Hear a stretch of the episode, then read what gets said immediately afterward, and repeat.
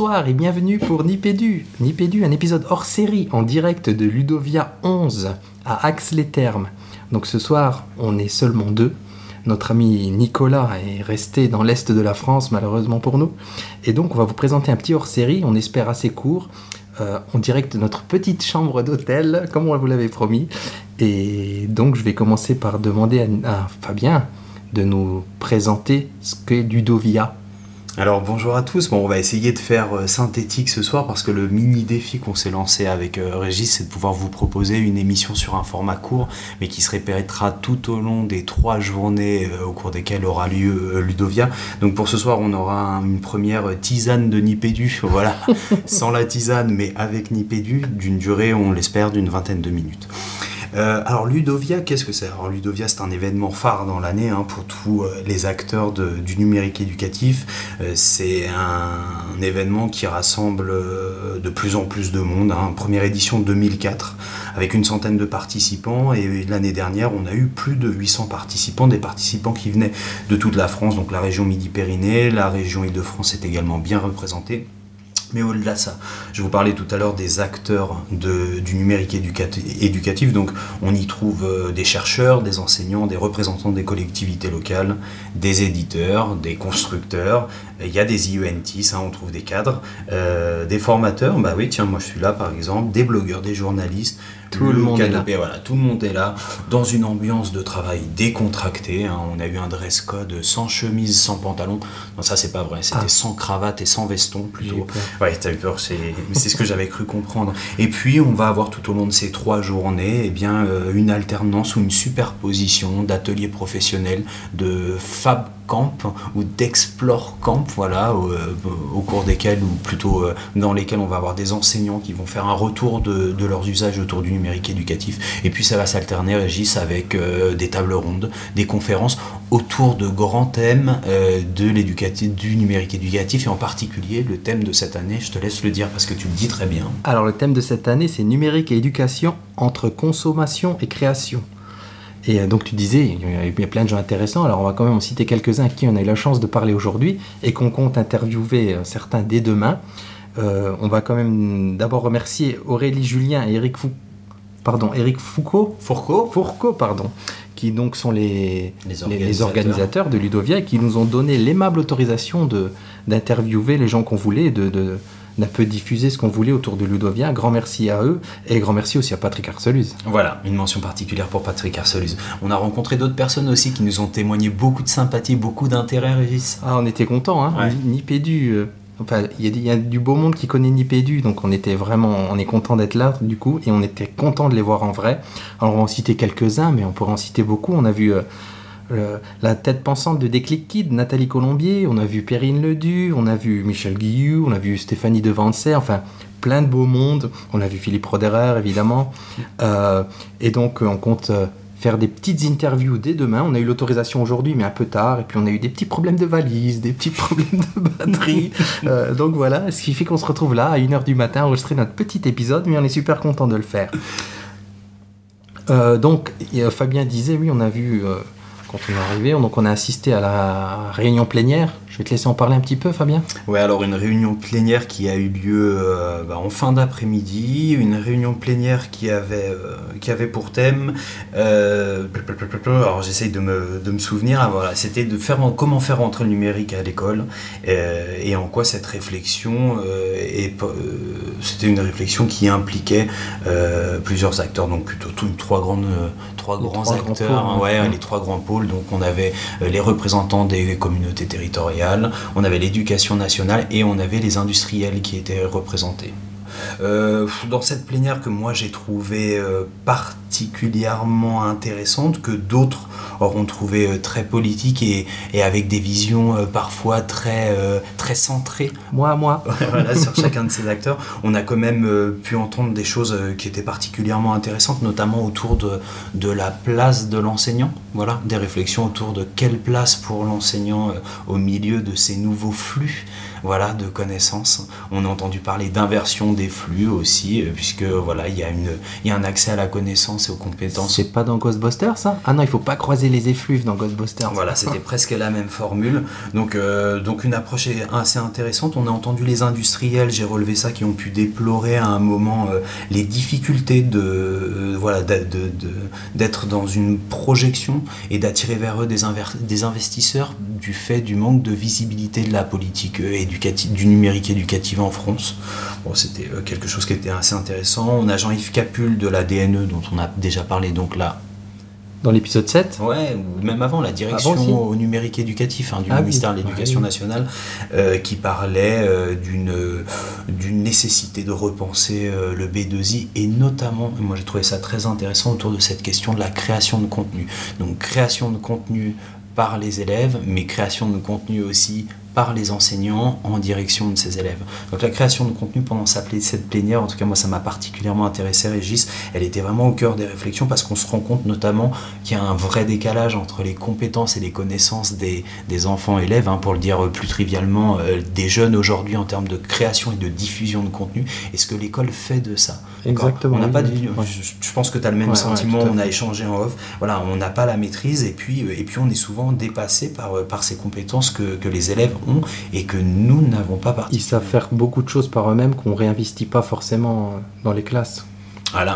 Alors c'est vrai que Jean-Yves Capul s'est saisi de cette réflexion pour mettre en avant le dispositif magistère hein, qui a pour essence justement d'être dans la création euh, de contenu à destination des enseignants dans un dispositif de formation euh, hybride. Hein, Au numérique, par le numérique. learning, hein, c'est l'anglicisme.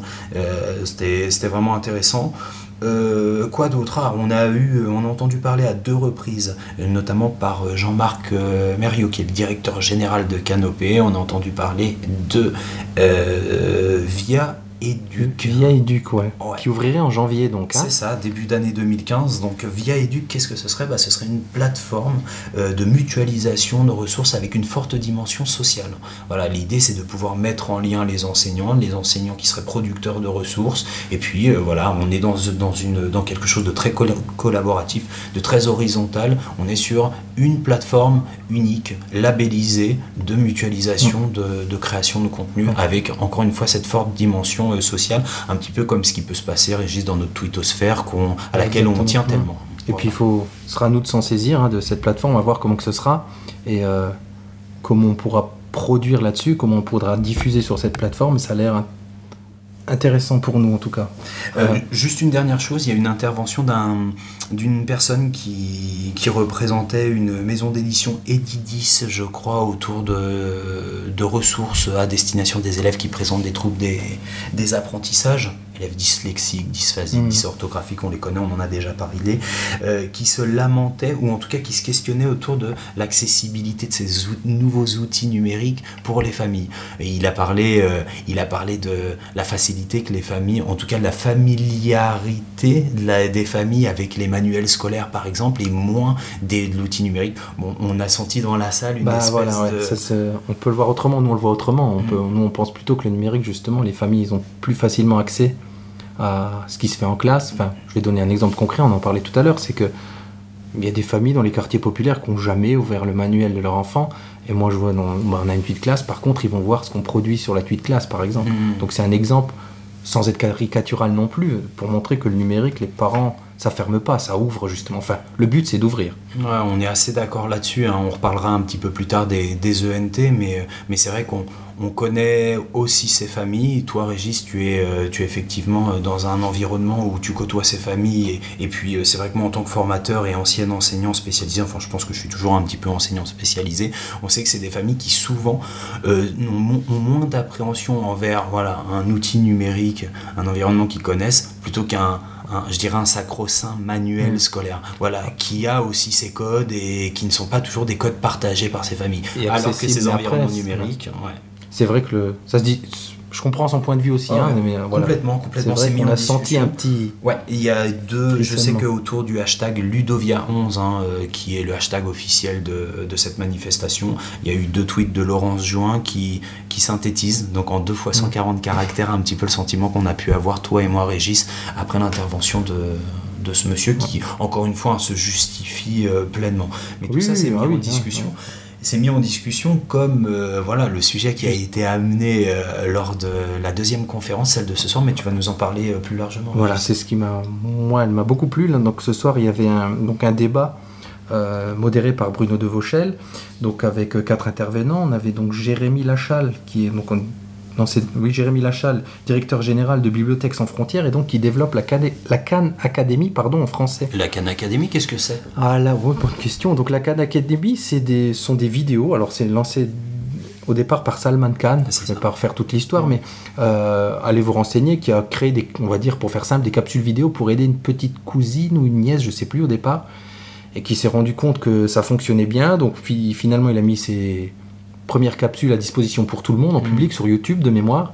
Ça a bien fonctionné. Et bref, il y a eu plein de- d'expériences euh, euh, dans différentes sortes de pays. Et donc, ça a l'air d'être un porteur. Donc, il y a le- la Bibliothèque sans frontières qui développe donc la Cannes Academy en français, qui est déjà bien fournie apparemment, hein, Mm. de, de plusieurs centaines, voire plusieurs milliers de vidéos. Alors, je ne sais pas si, encore, si, on- si c'est déjà accessible. Il a fait une petite démonstration ce soir. Euh, Voilà. donc je, je viens rapidement juste aux autres intervenants. Donc il y avait Jean-Marc Mériot dont tu parlais tout à l'heure, donc directeur général du réseau Canopé. Euh, Jean-François Cerisier, je ne me trompe pas, Jean-François, d'accord. Euh, qui lui, dis-moi, rappelle-moi. Euh, Alors Jean-François Cerisier, on va être complet. Moi je pense Ouais. que c'est un, un acteur un- un- important, donc on va essayer de retrouver. Est-ce Oui, que oui. tu... Je vais essayer Et- de retrouver, tu peux Ouais. nous parler de... Et donc euh, Dominique Cardan, un sociologue. Et moi, donc moi, ce que je disais, donc cette, euh, le, donc le, c'était le thème justement de ce débat. hein, c'était le, le thème de Ludovia 11 en numérique et éducation entre consommation et création, je le rappelle. Et donc, euh, ben, c'était un débat riche parce que les avis étaient parta- étaient tranchés hein, et ça discutait vraiment quoi. Il n'y avait pas de Oui. euh, même le, le- le- Jérémy Lachal qui disait que la CAD Academy, évidemment que c'est pas magique, évidemment que c'est pas la solution idéale. Par contre, c'est un outil important parmi d'autres et qui a l'avantage d'être gratuit. C'est vrai qu'il disait, et il n'a pas tort là-dedans, que la gratuité c'est quelque chose d'important. Mais il faut que le produit soit de qualité. Alors on n'a pas vu. Moi je sais que j'ai- vu quelques vidéos de Khan Academy euh, version anglo-saxonne. Bon, je demande à voir en français. Ouais, en tout cas, Ah. la réflexion euh, et les contre-inquants, hein, euh, parce qu'il y avait toute une mise en scène, tu as parlé tout à l'heure de Bruno de Chauvel, peut-être que tu De Vauchel De Vauchel, pardon, je savais que j'allais la faire, pardon à Bruno, euh, qui était au centre, et puis on avait de chaque côté avec un éclairage qui s'alternait en fonction des prises de parole. Bon, D'un côté, on avait Jean-Marc Mériot et, euh, et Jérémy Lachal. Lachal, voilà, qui, qui présentaient ces outils comme, comme effectivement autant de- d'opportunités, de, nouvelles opportunités de pouvoir développer une nouvelle vision de l'éducation, hein, parce que tu parlais tout à l'heure de Salman Khan, voilà, on est aussi sur quelque chose de très idéologique en termes d'accès à l'éducation pour tous. Mm. Voilà, il y a une visée, euh, il y a une visée comme ça, un peu, oui. Non, non, je disais, il y a- il y a- euh, ça, il y a eu plein de questions intéressantes aussi sur la production justement par les élèves, hein, la production de contenu, gros thème hein, évidemment Eh oui. entre consommation Ouais. et création. Ouais. Et euh, ça, c'est ça, c'est intéressant pour nous, enfin pour moi, sur le terrain maître d'école, par les élèves et par les enseignants. On parlait de VIA Edu qui devrait euh, centraliser tout ça. Et donc là, il y avait la, la question autour euh, des outils aussi qui était beaucoup posée, qui nous, moi qui me parle aussi, parce qu'on on, on- on parle du numérique comme outil ou comme instrument et comment les profs, comment nous on va s'en saisir sur le terrain pour produire le contenu, pour faire produire le contenu par les élèves. Ce débat me plaît, il est intéressant et il n'est pas, comment dire, il n'était pas caricatural. Mm. Chacun avait son avis, donnait son avis et partageait. Il n'était pas caricatural et il n'y a pas de bonne réponse, c'est-à-dire qu'on est tous repartis euh, riches des échanges qu'on avait entendus et plein de cette réflexion autour de cette dialectique consommation, euh, création, cette dialectique qui trouve son pendant dans un- une espèce de jeu de mots hein, entre consommateur et consomme-acteur. Je pense que ça t'a pas euh, échappé ce soir et c'est vrai que qu'est-ce qui va faire la le lien entre la consommation et la création. En tout cas, qu'est-ce qui va faire la différence? Bah, C'est l'enseignant et la position de l'enseignant, c'est-à-dire que livrer aux élèves des capsules euh, didactiques, ça ne sera jamais une réponse pédagogique viable. D'ailleurs, Jean-François Cerisier, alors Jean-François Cerisier, puisqu'on l'a laissé Ah en oui, suspens, qui est directeur du laboratoire Techné et vice-président de l'université de Poitiers chargé du numérique, voilà, c'est fait. Euh, allez voir ses interviews sur YouTube, notamment sur Ludovia de l'année dernière, c'est vraiment très très enrichissant et ça vous permet de, voilà, de, bien, euh, de bien comprendre le- le- la réflexion de Jean-François Cerisier. Jean-François Cerisier disait, voilà, ces capsules, au-delà de l'effet euh, classe inversée, lorsqu'on les livre de cette façon-là, on est sur un modèle pédagogique magistral en fait. on, est sur, on est sur du frontal, on est sur du magistral. Donc quelle place réellement pour, euh, pour ces capsules. Et puis du coup, c'est vrai qu'un petit peu en off ou en parallèle à cette réflexion, on a eu aujourd'hui toute une réflexion autour de la classe inversée. Parce que la classe inversée, c'est regarder ces capsules et prendre les connaissances hors de la maison et arriver fort de ça en classe. Ou est-ce que c'est ménager des temps de classe pour laisser les élèves réfléchir autour de ces capsules entre eux et développer encore une fois bah, quelque chose de très horizontal, de très collaboratif entre les élèves. Il y a eu des... Ce qui encore une fois, dit que le maître a toute sa place. Hein. C'est bah, ce que Jérémy Lachal disait aussi, c'est que le, la et toutes ses vidéos, c'est un outil, mais il disait, ça m'a plu aussi, de, bah, il y a autant de façons d'utiliser la canne académique qu'il y a d'enseignants. Quoi. Donc à chacun d'en faire euh, ce qui, ce qui va fonctionner pour ses élèves. Il y a eu une métaphore filée musicale qui t'a beaucoup plu, Régis Oui, on disait, oh, euh, maintenant tu me prends euh, que le, le, le parce qu'il disait que c'était au maître d'être les, créatifs. Et on a eu un petit échange avec The Cool, hmm. qui disait, et si c'était plutôt les élèves les créatifs et le maître, le chef d'orchestre. Bien sûr, c'est un petit peu l'idée hein, autour de, de, de, tous ces outils numériques, de cette inversion des flux dont on parlait tout à l'heure. Hein. C'est-à-dire que l'accès à la connaissance, il a été bouleversé par l'utilisation de ces outils-là. Maintenant, il faut vraiment repenser la position de l'enseignant pour créer de la synergie, de la cohérence et de l'apprentissage aussi scolaire à partir de ces outils. C'est aussi ce qu'on disait euh, sur les compétences un petit peu mal, je sais plus, tu as utilisé un terme très juste, mal, mal maîtrisé ou mal employé ou à mauvais escient ou en tout cas pas dans, bah, pas, dans la direction qu'on aimerait, nous, pédagogues et enseignants, qui sommes là pour, voilà, pour, pour instruire. Et on a eu, je rebondis, on a eu l'occasion d'échanger avec, euh, j'ai les noms, Adeline Collin et Muriel Duplessis, qui parlaient aussi de classe inversée, et donc qui ont une vision des choses. J'espère qu'on pourra leur reparler. Euh, parce que c'était intéressant. Et je, me je, me rends compte que derrière classe inversée, il y a beaucoup de choses en fait. On y met beaucoup de choses. Hein. Mm. Et donc, euh, encore une fois, c'est à nous de se saisir de ça et de, comment dire, de tourner ça pédagogiquement pour que ça fonctionne avec nos élèves. Mm. On, est on est où au niveau eh du temps on est, on est, pas mal au niveau du timing. On, va finir, il nous reste trois petites minutes juste pour clore euh, autour de ça. Vous retrouverez sur le fil hashtag Ludovia11 tous les échanges autour de la réunion de ce soir, mm. enfin autour de la conférence de, de la plénière aussi. Voilà, et de la plénière. Euh, voilà, c'est ce que j'avais à dire. Et puis du coup, j'ai oublié euh, la suite. Je sais pas, il nous reste deux minutes pour être. Je, eh, sans Nicolas Durupt, on va être bon dans le timing. Enfin, tu je dis ça, je dis rien. Je dis ça, je ne dis rien. Nicolas, c'est pas moi qui ai dit ça. Euh, non, ben voilà. Après, on a, on a, on a échangé un peu avec quelques. On a dit un petit mot de, de, avec. Euh, comment dire Quelques euh, solutions de NT. Ah, c'est ça que je voulais on, dire. On sent vraiment que là, ça se. Mm, mm, mm, bah, il y a un marché qui se développe et il y a une une guerre des ENT, on peut le dire comme ça Ouais, ouais enfin, hein oui, en tout cas, il y a un véritable enjeu autour mm. des ENT. Donc, euh, les ENT régissent Alors, oui, ENT, environnement numérique de travail. Euh, comment expliquer ça Donc, on disait tout à l'heure, euh, une sorte de carte. Enfin, c'est un, un, outil global qui intègre un cartable en ligne, un agenda accessible par les parents. Mm. ça peut être un bloc de classe où on mm. héberge des choses, bah, justement des productions des élèves, un wiki, un endroit de stockage, un endroit d'échange où les élèves peuvent échanger euh, par message ou même avec le, professeur avec la famille. Hmm. Je résume bien les choses. Ouais, ouais, tu les résumes très très bien. C'est une solution qui est déjà en place dans le secondaire, hein. en tout cas dans l'académie à laquelle j'appartiens, dans l'académie de Créteil. On sait que chaque établissement dispose de, de sa solution environnement numérique de travail qu'on qu'on appelle souvent le cartable en ligne parce hmm. qu'on a accès effectivement aux devoirs, aux informations autour de la vie scolaire. Mais là, on veut aller au-delà. Hein. Tu, ce soir, on a interpellé un éditeur sur la capacité euh, de ces, de ces sites à accueillir des ressources d'élèves qui sont parfois euh, gourmandes en stockage, ah hein, des vidéos, des choses comme ça. Euh, bon, l'ENT, euh, je repense notamment à, Philippe Roderer, que vous connaissez bien maintenant parce que vous avez pu l'entendre dans l'épisode 7 de Nipédu, qui nous disait que c'était, c'était une approche très franco-française, l'ENT, et que nos, nos, voisins, amis et cousins anglo-saxons utilisaient peu l'ENT. Pour eux, voilà, les solutions industrielles, tout venant, étaient parfaitement... C'est ce qu'on fait un peu hein, sur le terrain pour le moment, hein, entre les Dropbox les Evernote, euh, ces outils-là. Mm, c'est vrai. Tant qu'il n'y aura pas un ENT qui, sera, qui fonctionnera, enfin moi je parle de mon point de vue de terrain, hein, mm. aussi bien, aussi souple, aussi efficace, bon, Ouais. Et ça a l'air d'arriver. C'est vrai qu'on a, on, a pas mal de flexibilité parce qu'on en est encore à une étape euh, qu'on pourrait qualifier de, de bricolage. On est chacun dans notre coin, on est expérimental, donc on prend les outils qui nous plaisent et les outils qui nous plaisent, nous enseignants qui manquons de temps, ce sont qui fonctionnent surtout, je dirais. Qui ça, fonctionnent, qui ne sont pas chronophages et qui nous permettent, euh, voilà, d'obtenir rapidement les, les résultats. Ah, bon, avec tous les problèmes de vie privée qu'il peut y avoir derrière, mais autre débat. Autre débat. Donc, ben, euh, donc ENT, à 20 minutes.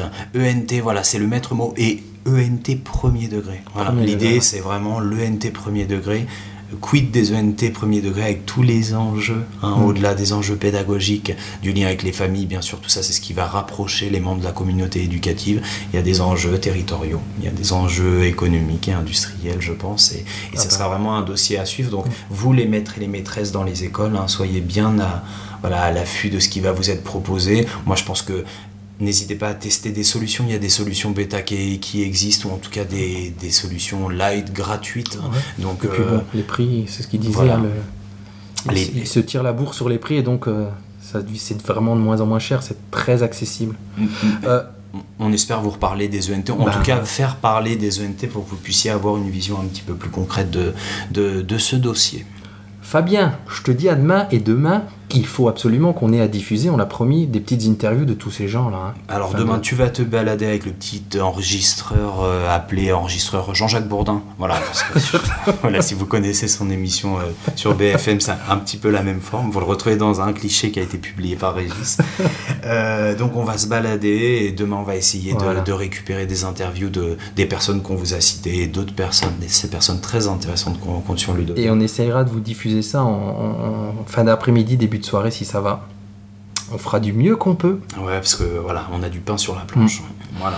Et ben donc c'est fini pour ce hors-série, notre toute première hors-série. Sans Nicolas, Nicolas, tu nous manques? Nicolas, tu nous manques beaucoup. Et ben on vous dit sans doute à demain pour le hors-série numéro 2 de Ludovia 11. Salut Fabien. Salut Régis et bonne tisane.